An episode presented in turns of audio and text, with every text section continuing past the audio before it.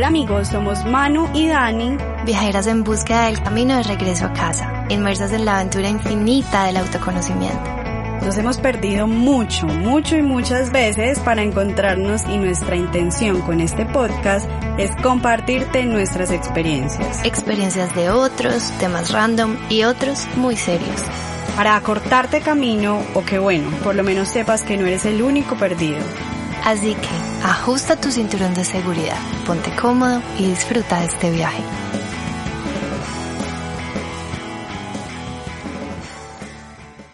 En el episodio de hoy traemos a un invitado que queremos muchísimo, nuestro hermanito de Argentina, Nicolás Apelt, que aparte de hablar buenísimo, es terapeuta gestáltico, coach ontológico formado en biodescodificación, autor del libro Reflexiones de un espíritu mental, en el que básicamente nos explica cómo los seres humanos creamos nuestra realidad de forma simple a través de las siete leyes universales.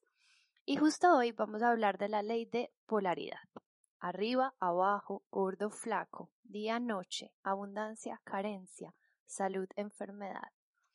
Porque existen los opuestos en todo lo que ha sido creado.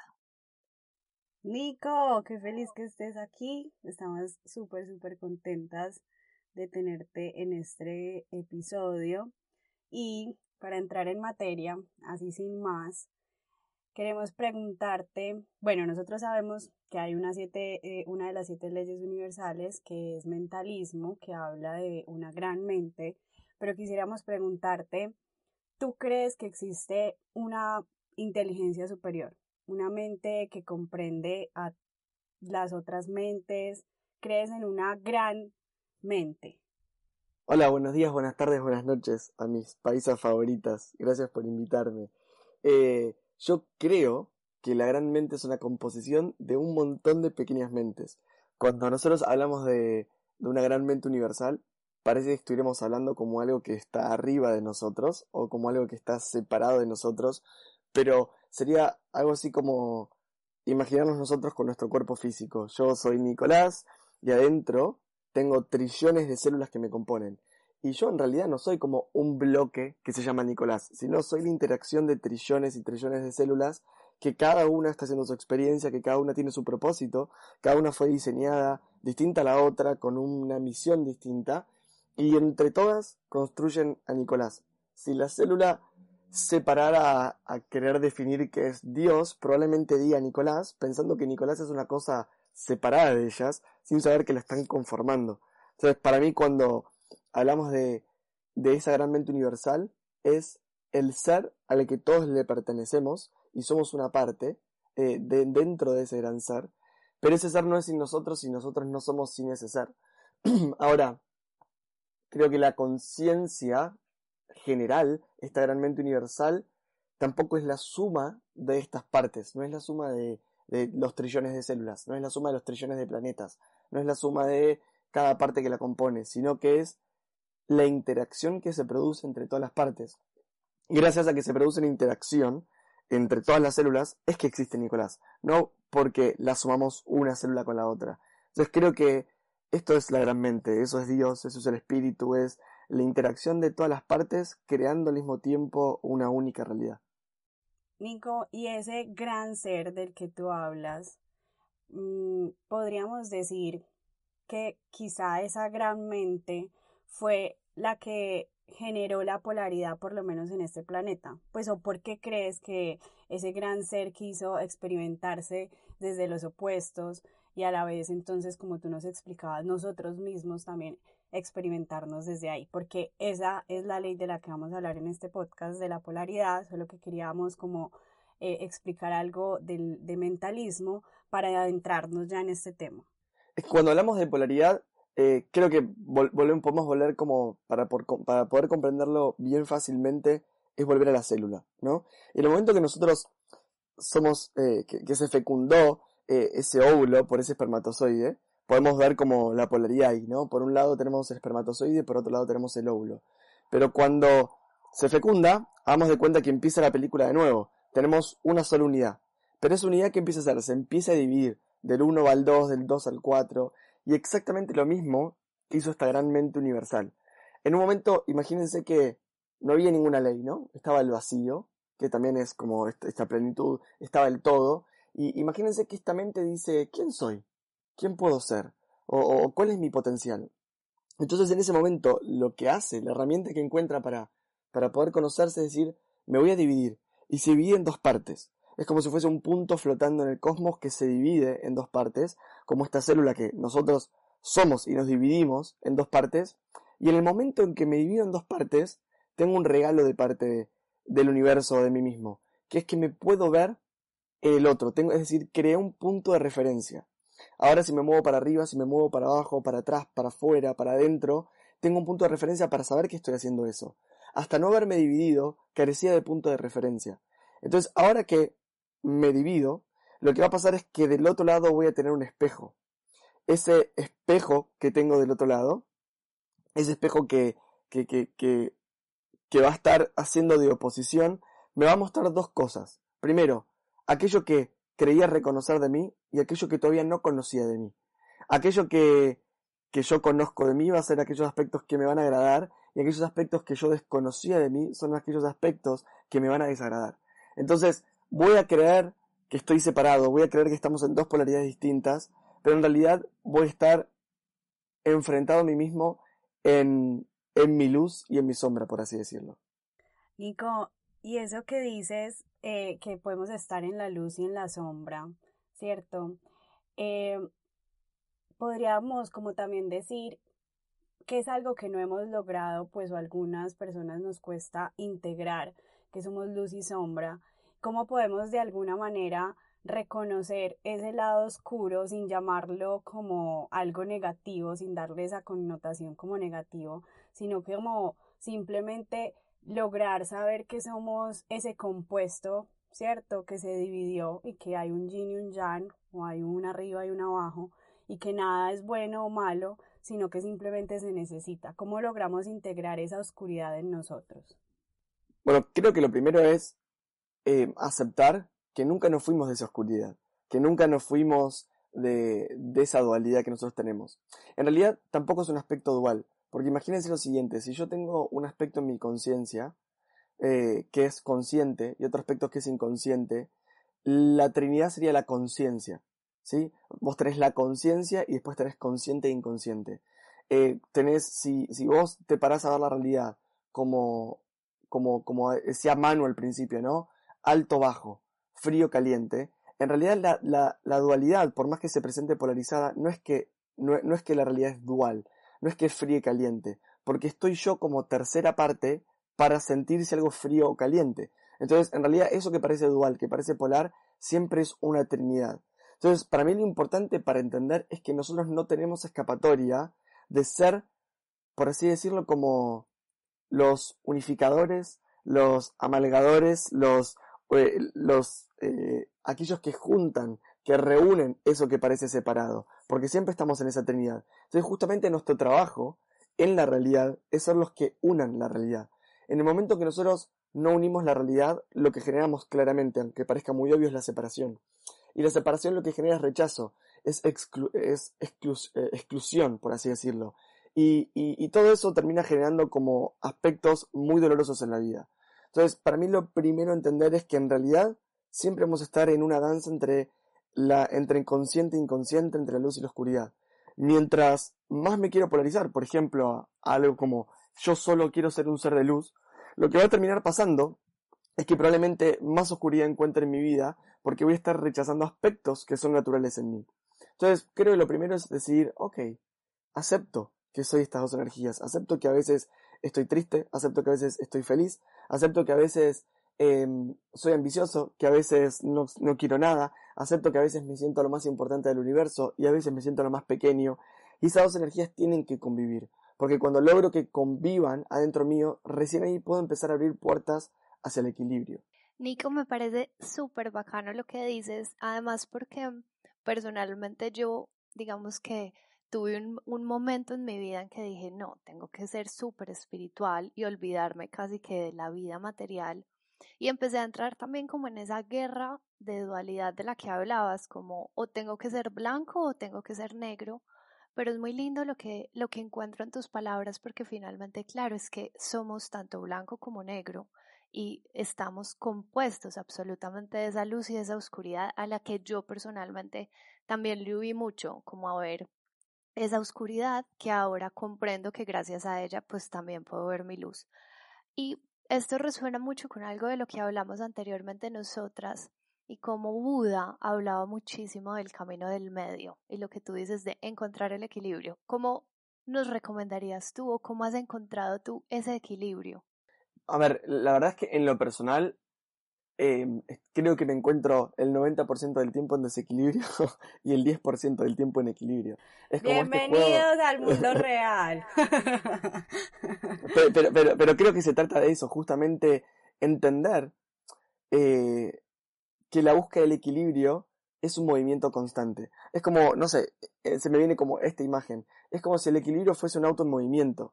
Y, lo, que nosotros queremos por momentos es bajarnos del auto y contemplar el paisaje, pero continúa el movimiento del universo. Entonces, probablemente cuando me haya detenido sobre un aspecto de la realidad, cuando me haya detenido sobre, sobre una parte de la realidad, que está buenísimo que lo hagamos, porque de eso se trata, el auto sigue en movimiento. Entonces voy a tener que hacer algo para, para volver a alcanzar eh, eh, es ese auto y poder volver a subir, poder volver a subirme ese recorrido. Y, yo creo que hay que, que, como cambiar a veces el concepto que tenemos de equilibrio, porque equilibrio para nosotros muchas veces en nuestro imaginario equivale a quietud, equivale a, a que estamos parados y nada sucede. No, y el, el equilibrio para mí es eh, lo más básico de todo, es entender la ley de vibración de que todo está en constante movimiento. Cuando entiendo, cuando entiendo que todo está en movimiento, lo que necesito hacer para estar en equilibrio es permitirme estar en movimiento continuo y es permitirme transformarme a cada momento con cada cosa que sucede. El hecho es que no nos permitimos transformarnos a cada momento, porque cuando viene alguien con una idea distinta, cuando viene, llamémoslo el universo, el inconsciente, y nos cambia las reglas de juego, de repente planeamos que el 2020 íbamos a viajar, planeamos que el 2020 iba, íbamos a cerrar con el trabajo, eh, y de repente viene el coronavirus, por ejemplo. Y llega el coronavirus y, nos, y se ríe eh, de nosotros en la cara. Exactamente, y el equilibrio no se trata de ver cómo hacemos para quitar el coronavirus de nuestra vida, porque eso es generalmente lo que nosotros erróneamente contemplamos, que lo que vino de afuera lo tenemos que quitar porque es un error. Al contrario, es esto que está viniendo, que se está presentando, cómo me transformo para no tener conflicto con eso que está sucediendo. Es, sería así como cómo le hago un tai chi. Y, a mí me encanta que haya nombrado la historia de Buda, porque, bueno, cuando Buda nombra el camino del medio, lo hace justamente cuando se encuentra en el estado meditativo más alto que él, que él dice alcanzar, ¿no? Entonces, cuando está debajo del árbol, eh, escucha como un maestro enseñándole a su alumno que, cómo tocar un instrumento de cuerda, y en realidad no es que Buda habla del camino del medio, sino que lo habla un maestro enseñándole un, un, un, un instrumento de cuerda al alumno que dice que si vos estirás demasiado la cuerda, la vas a romper, y si la cuerda la soltás demasiado, no va a sonar. Y, y, y esa frase es tan poderosa que, que, que, que, le dice el maestro que todo se trata del camino del medio, eh, que Buda eh, vuelve de su estado meditativo, ese estado de, de, iluminación, como lo llamaba, y ahí empieza a caminar el mundo terrenal. Con lo cual... Prácticamente le dijo, como decimos acá, ni tanto que queme el santo, ni tan poquito que no lo alumbre. Totalmente. Como dirían acá es ni 8 ni 80, por ejemplo, ¿no? Ni muy muy ni tan tan. Es como, eh, siempre eso estuvo en la sabiduría popular y, es por algo. Eh, es esto de que, y a mí, a mí lo que me gusta mucho de esa historia de Buda, es que eh, para los que practican el mundo espiritual, Buda dejó una enseñanza muy, hermosa, que no es que una vez que se iluminó, se fue a cuarta dimensión, se fue a quinta dimensión, se fue a otro extremo, se fue a otro lugar y desapareció de la Tierra. Todo lo contrario, empezó a caminar la Tierra. O sea que esa espiritualidad la metió en el mundo material. Si no, ahí entendía que se iba a distraer en ese mundo sin materia, en ese mundo de sutilidad. Ahí es donde empieza a caminar realmente. Ahí es donde une el espíritu en el mundo material. Nico, super, nosotras, digamos que dentro de tu libro encontramos una parte que nos parece súper y que hemos interpretado de esta manera. Voy a citarla. Mientras más te diriges a un extremo, más fuerza contraria genera en el otro extremo. Y también hablas de la polaridad entre el mundo espiritual y el mundo material. Entonces quisiéramos saber si existe espiritualidad sin materia o como nosotras decimos, hay que tener un equilibrio por un mantra, un reggaetón. A ver, em, ¿existe espiritualidad sin materia? Sí. Sí existe en, en el estadio de la creación mental, eh, cuando hablamos de la gran mente universal, pero nosotros no lo podemos tocar, por así decirlo. Y tampoco es aspiracional, porque ese espíritu o esa divinidad es justamente la fuerza intrínseca que, que une todos los polos y que une todas las partes, es el magnetismo. Lo que nosotros experimentamos acá justamente es ser la, la expresión más importante para, para la creación. ¿Por qué? Porque en el momento en que el espíritu necesita experimentarse, necesita limitarse. Y nosotros muchas veces vemos el límite o la tercera dimensión como algo negativo. Qué malo tener un tiempo, un espacio, qué malo tener que morirnos, qué malo que esto no dure para siempre. Y justamente que existan límites en, la creación es lo que nos permite que hagamos justamente una experimentación. Porque si nada, nada valiera, nada tuviera límites, todo fuese eterno, todo fuese un eterno limbo, no, no existiría la experimentación, sería un eterno nada. Entonces, lo, lo más bello que te puede dar justamente la materia, que, sé que muchos le quieren escapar al mundo material, es que si le escapo al mundo material me pierdo justamente la experimentación. Y, muchos creen que saliendo del mundo material se acaba el dolor o todo es hermosamente. No, no va a ser hermosamente, no va a ser nada. Va a ser el vacío y el vacío va a ser la potencialidad de volver a empezar todo de cero. Entonces, creo que es muy importante entender que mientras más me dirijas un extremo, más me va a llamar el otro extremo. Porque incluso cuando quiero ser solamente espíritu, el llamado que me va a hacer es el mundo material, porque voy a decir, quiero experimentarme. Ah, para saber que soy espíritu necesito experimentarme y necesito el vehículo material. Mira que acá retomando nuestro capítulo del amor, em, contando un poquito Nuestro afamado capítulo del amor. un, poquito de, de, la historia de la persona con la que yo estuve. Era una persona que quería alejarse completamente del mundo material eh, y dedicarse simplemente a la parte espiritual. Y, y mi conclusión fue realmente es muy fácil digamos, vivir un mundo espiritual en silencio en la punta de la montaña en donde no te rodeas con absolutamente nada.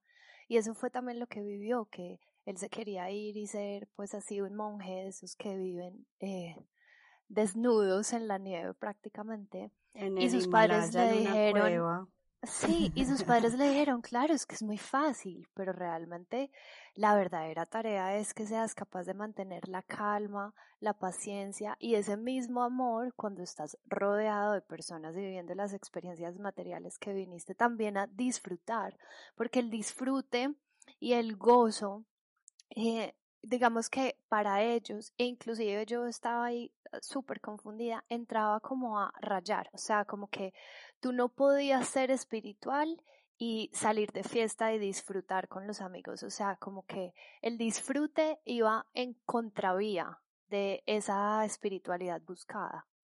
Totalmente. Yo, creo que mm, eh, yo, voy por otro, por otro camino eh, y que, a ver, de nuevo, el, camino que elija cada alma es un camino que es perfecto para cada alma y, no hay posibilidad de, elegir un camino que, sea erróneo. Em, yo creo que lo que sí va a pasar con la ley de polaridad es que va a ser la vida la que nos enseñe eh, si, eh, qué estamos experimentando.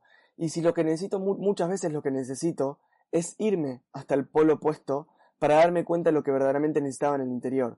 Con lo cual, si necesito a veces 10 años más de silencio para entender que después eh, voy a necesitar un poco de ruido, bienvenidos a esos 10 años. Digo, no hay forma de, de, hacer un camino equivocado. Y el camino aparte no se mide por el tiempo, tampoco se mide por las decisiones, porque todas las decisiones están bien, eh, ni se mide por si alguien lo hace más rápido o más lento.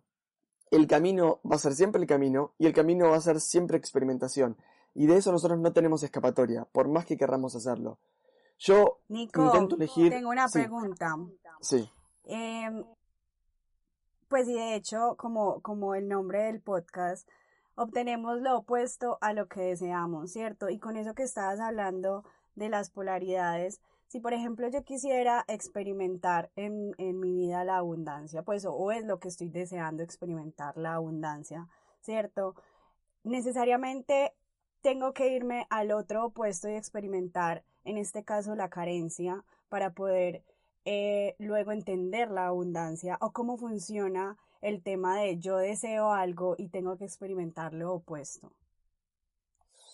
Em, es interesante. Primero, eh, generalmente quien, quien pide abundancia es porque no se siente abundante, claramente, ¿no? Entonces, primero creo que hay algo interesante entender. Cuando yo tengo un deseo, el deseo de lo que tengo, de lo que quiero alcanzar, es lo que no pertenece a mi vida todavía, que todavía no está en mi vida, o por lo menos no lo puedo ver. Entonces, eh, si no lo tengo todavía en mi vida, si todavía ese deseo no lo concreté, no lo conquisté, significa o que me faltan herramientas, o que todavía no lo puedo ver, o que todavía no lo tengo integrado. Con lo cual, probablemente existen un montón de creencias limitantes, un montón de programas, un montón de, de ideas que me dicen que eso no es posible en mi vida, y por eso es un anhelo. Eh, de todos modos, hay gente que em, tiene millones de dólares en su cuenta bancaria y no se siente abundante, con lo cual no siempre tiene una... Es más, voy a decir, casi entendiendo, nunca tiene una relación con la realidad, porque eh, muchas veces tenemos lo que nosotros queremos, decimos que, necesitamos tener, eh, pero estamos en una realidad como deformada, distorsionada, donde queremos que eso no está presente. Entonces, no, no es solamente que necesito sentirme abundante porque no tengo, por ejemplo, materia o no tengo dinero, porque también le pasa a personas que son millonarias y que necesitan, que le creen que le falta más o que todavía no es suficiente, como también a alguien que tiene cero eh, pesos, cero dólares en su cuenta bancaria. Ahora, lo que, lo, lo que va a suceder, primero, primero es entender esto, digo, si, si tengo un deseo es porque yo adentro considero que me falta. Entonces, el primer paso va, va a ser entrar adentro mío para entender si realmente me falta o, realmente, o, soy una persona insatisfecha y solamente me estoy guiando por la ambición. Pero vamos de cuenta que, que realmente siento que me gustaría vivir distinto, que me gustaría tener un confort distinto, que me gustaría que fuese distinto, que es sumamente válido, e incluso si, si lo que querés comprarte es un auto de lujo, lo que quieras, lo que te genere felicidad, sin juicio en eso. Hagamos de cuenta que es eso. Lo que, lo que va a suceder al principio es que si como, como si yo no soy abundante es porque todavía no soy una persona que se sienta o pueda caminar de forma abundante. Entonces cuando yo vaya a camino ese deseo, lo que va a ocurrir es que lo primero que me voy a encontrar en mi vida son todas esas creencias limitantes, son todas esas sombras, esos fantasmas que me hacen creer que no soy abundante. Entonces pasa algo muy, muy paradójico en el caminar en la tierra, que cuando yo quiero ir camino hacia conquistar un deseo, generalmente el camino, que es el 90% del de, la vida, es el 90% de lo que transitamos en la vida, el camino va a estar lleno de sombras y de patrones que me van a decir, no sos abundante. Y, y, y esto es lo paradójico, porque cuando yo elijo un deseo, automáticamente lo que hago es crear una ruta de contrarios. Pero no es porque seamos cínicos, malos, querramos sufrir algo por, por, el estilo. Es porque, ¿cómo voy a ser abundante si adentro tengo creencias limitantes que me dicen que no lo soy todo el tiempo. Entonces lo primero con lo que voy a enfrentar es con la creencia que me dice que no lo soy. Recién cuando pueda integrar la creencia de que no lo soy, y cuando me acepte y cuando lo transforme, cuando aprenda de eso, de dónde eso vino, o de dónde lo estoy arrastrando, o de dónde eso es un patrón, recién cuando esté cómodo con esa creencia, voy a poder romper el límite, y cuando rompa el límite, entonces voy a sentirme abundante. Entonces ahí vamos a descubrir quizás algo muy interesante, que no se, no se trata generalmente de llenarme de más herramientas o más conocimiento, generalmente se trata de cuánto más suelto en la vida y de cuántas trabas internas me despojo. Y sabes que mientras te escuchaba tuve una claridad y es también qué significa ser abundante para mí, porque tal vez, así como tú decías, para el multimillonario le falta y todo el tiempo está pensando que necesita más, pero a veces ni siquiera nos hemos respondido esta pregunta, ¿qué es la abundancia o en qué momento sentiría yo que va a estar abundante? Y ponemos tal vez la abundancia eh, comparándola con otros seres de la afuera. Entonces yo podría decir, o oh, soy abundante cuando tengo o un carro o un novio o un yate o una isla, ¿cierto? Entonces también eh, fue como define realmente qué es lo que quieres para ti y no compararme con los de afuera, porque cada quien, así como tú dijiste también de la espiritualidad, cada uno lleva un proceso diferente. Y eso siento que es muy mágico, como realmente encontrar las respuestas adentro. Sí, sí, si yo pudiera compartir mi definición de abundancia que se fue transformando a lo largo de los años, para mí abundancia significa poder hacer lo que deseo hacer en el momento en que lo deseo hacer, teniendo los medios que preciso para hacerlo. Entonces, en ese momento salgo con la especulación de, del futuro o sobrellevar herramientas o cosas que no necesite quizás en el futuro. Si ahora quiero hacer algo, para mí abundancia es tener la posibilidad de poder hacer ese algo, tener el medio para poder hacer algo. Porque a veces a mí me suena abundancia a tener de más, eh, me suena a polaridad. Eh, y justamente eh, me suena abundancia a la polaridad opuesta de carencia. Entonces, si yo ahora quiero hacer algo, quiero sentirme feliz, tener los medios para sentirme feliz. Si yo ahora quiero hacer un viaje, es tener el medio para hacer el viaje. Soy abundante, no más que yo eso. Yo me acuerdo, me acuerdo muy bien que nos decías eso en alguna conversación cuando nos visitaste. Era, ¿realmente para qué lo quieres? O sea, si lo quieres simplemente como para acumular y decir que lo tienes en la cuenta o para qué lo quieres. Si es para disfrutarte, ahí está.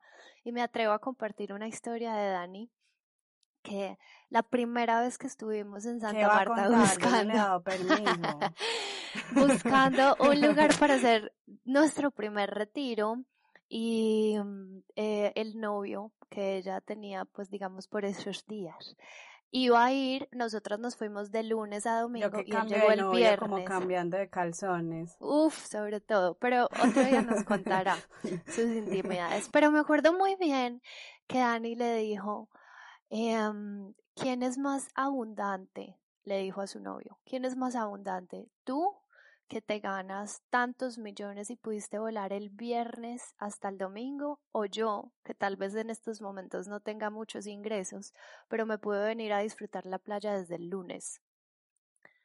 Uh, y, ahí, es cuando se, ahí es cuando se separaron. ahí es cuando se separaron y ah, empezó. Eh, no, no. No, todo fue desde el amor y desde la armonía y siento que fue un aprendizaje muy lindo para ambos en ese aspecto porque yo ahí, como dice Manu, y creo que las dos, justo en ese, en ese viaje, nos dimos cuenta que, que compartíamos mucho la definición de abundancia con lo que tú dices, con, con ese poder hacer lo que queramos en el momento que queramos y que tengamos los recursos para llevarlo a cabo creo que ahí nos dimos cuenta, pero nada, no, ahí no terminamos. Luego les cuento la terminada. Nico, quiero hablar de algo y, y que tiene mucho que ver con terminadas, mentiras. Pero ahorita hablabas del vacío, ¿cierto? Y hay una parte de tu libro eh, que, que habla que en el universo no existen espacios de vacío, ¿cierto? Y entonces automáticamente se llenan esos vacíos. Yo creo que nosotros habíamos tenido alguna vez esa conversación cuando yo te dije que me corté el pelo, ¿cierto? Que había pasado de tener pelo largo a no tener pelo, o sea, de, de, de, un, de un lado al otro, ¿cierto? Eh, ¿Cómo se hace para transitar ese vacío? Ese vacío hay que llenarlo o, o no, o hay que experimentarlo, hay que sentirlo. ¿Cómo, cómo gestionamos ese vacío? Uf, el vacío es hermoso. En, en realidad, a ver, sí existe el vacío en el universo, ¿no? Eh, eh, eh, pasa que para nosotros, en nuestra mente tridimensional, es casi como, e, es complejo de comprender. Pero el vacío, ¿qué sería? Como para que se lo puedan imaginar de forma física, por lo menos. Vieron que nosotros somos un montón de átomos, ¿sí? Un átomo que se empuja al otro. pero en realidad esos átomos, quizás nos ponemos muy cuánticos, pero esos átomos entre ellos nunca se tocan. Sino que simplemente en el medio hay como un colchoncito. Pensémoslo de esta manera como más como más como niños, como si hubiese aire en el medio, ¿sí? Pero no es aire. Entonces, este, este, este vacío es lo que está entre un punto y otro, que lo podemos llevar a otros lugares, como es lo que está entre una dimensión y otra, es lo que está entre una creencia y otra creencia, es lo que está entre un pensamiento y otro pensamiento, entre una emoción y otra. Es como un espacio conector entre una realidad y otra realidad. Entonces, hay momentos en la vida en donde nosotros entramos esos espacios conectores de realidades que son de los más dolorosos en la vida. Porque cuando vos entras a los espacios de vacío, son los espacios en donde tu realidad anterior ya no te nutre más, ya no te hace feliz. O sea, la puedes ver con claridad, incluso no es que eh, te representa algo negativo. Pero si yo no quiero vivir más de esa forma, le agradezco, está buenísimo, pero no es la vida que yo quiero. Y, y te pones a mirar hacia adelante y decís, pero no sé cómo sigue, cómo sigue esto, no tengo idea cómo sigue el juego. Ese estadio intermedio es el estadio del vacío. Y el estadio del vacío es totalmente necesario, es totalmente vital para la vida, porque significa que estamos haciendo un salto entre una realidad y otra. Y no nos imaginemos esto cuando hablo de realidad otra es, ahora paso a ser un ser, de un ser denso de tres dimensiones a un ser de séptima dimensión, paso a ser un ser elevado, es como no, a veces... no, paso de ser Daniela con pelo a ser Daniela sin pelo y esa transición fue lo que tú dices, o sea, muy confusa, no sabía cómo era esta nueva realidad o esa nueva Daniela sin pelo, bueno, haciendo una analogía, pero es más o menos eso, es como esa confusión y esa transición que hay de una polaridad a otra. Totalmente, y esa confusión nosotros la podemos llamar la muerte. Esa e, e, y eso es cuando muere la identidad. Y, a fin de cuentas, esto pasa tanto... Ay, no, me encanta. Amo eso, o sea, siento que, cada vez entiendo más mi proceso y, lo logro eh, integrar más divino, sí, la muerte. E, es que pero es básicamente eso, creo, a menos lo siento yo de esa manera, porque nosotros tenemos como ese concepto de muerte como se termina el proceso. Y está bien, algo se termina, algo se muere, pero en realidad es que se murió una Dani, y, y no se murió Daniela, se murió la identidad que había construido hasta ese momento. Y no es que fue mala o estuvo mal Dani en construir esa identidad. Esa identidad le hizo experimentar un tipo de realidad y le hizo ser sabia en esa identidad de ser ese tipo de Dani. Y ahora que hay una parte que mata por voluntad propia de esa identidad, de repente me miro al espejo y yo no sé quién soy. Y, me cuesta identificarme. y hay un proceso de no saber identificarme, de no saber quién soy, de no saber para qué estoy, de cómo me muevo, que es el proceso de muerte, donde mato mi identidad, mato quién soy y ahora tengo que volver a construir la identidad. Y esto es lo que nos pasa cuando nos morimos. Solamente se mata esta, esta identidad humana, pero es simplemente esto, es eh, se murió una parte de, con la que me identifiqué. Ahora tengo que salir a construir una nueva identidad y esa transición entre identidades es el vacío, es la muerte. No, precioso, Nico. La verdad es que yo, de hecho, esta mañana estaba escribiendo sobre eso y yo hacía la analogía, ya como para que terminemos este podcast, hacía la analogía como que yo había sembrado un jardín, ¿cierto? Con creencias de mis papás, heredadas, con cierta maleza y ciertas cosas, y por voluntad propia había elegido quitar ese jardín, quitar esas flores, ¿cierto? Eh, y volver como a arar la tierra, abonarla y, de esa manera como que fue la analogía de quitarme el pelo para crear mi propio jardín. Pero que ese, ese, ese proceso, esa transición conlleva mucha paciencia y, podría asemejarse a ese vacío de pasar de un lado al otro y de esa muerte de la que tú hablas. Nico, siempre tenemos muchísimas cosas que hablar contigo, siempre se nos queda cortico el tiempo. Eh, por eso te adelantamos, no va a ser la primera vez que te invitemos a uno de nuestros podcasts pero estamos felices de que te hayas montado en este avión con nosotras del viaje infinito del autoconocimiento y que seas nuestro hermanito espiritual eh, en este viaje. Nico, mil gracias. Amamos siempre tenerte cerca así sea por ahora por este medio y sabemos que pronto vendrás a Colombia y haremos cosas juntos, pero para aquellas personas que digan, ay, ¿qué es esto tan hermoso? Quiero aprender más, quiero conocer más de lo que hace Nico, sus cursos, su libro, ¿dónde te pueden encontrar? Bueno, primero, infinitamente agradecido. Amo que compartamos con hermanos del camino y mis hermanitas, mis paisas favoritas, ya lo saben, aunque eh, en Colombia no me deje más decir eso, pero sí son mis paisas favoritas, así van a ser. Eh, Estoy en redes sociales, estoy en todas las redes sociales, estoy en Instagram, en Facebook, eh, menos en Twitter porque ya me siento, me siento viejo, ya no lo entiendo, eh, y me encuentran como Nicolás Appelt.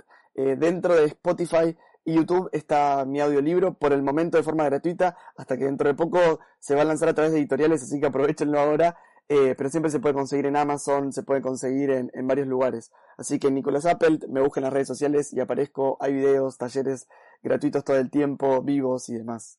Así que estoy por ahí.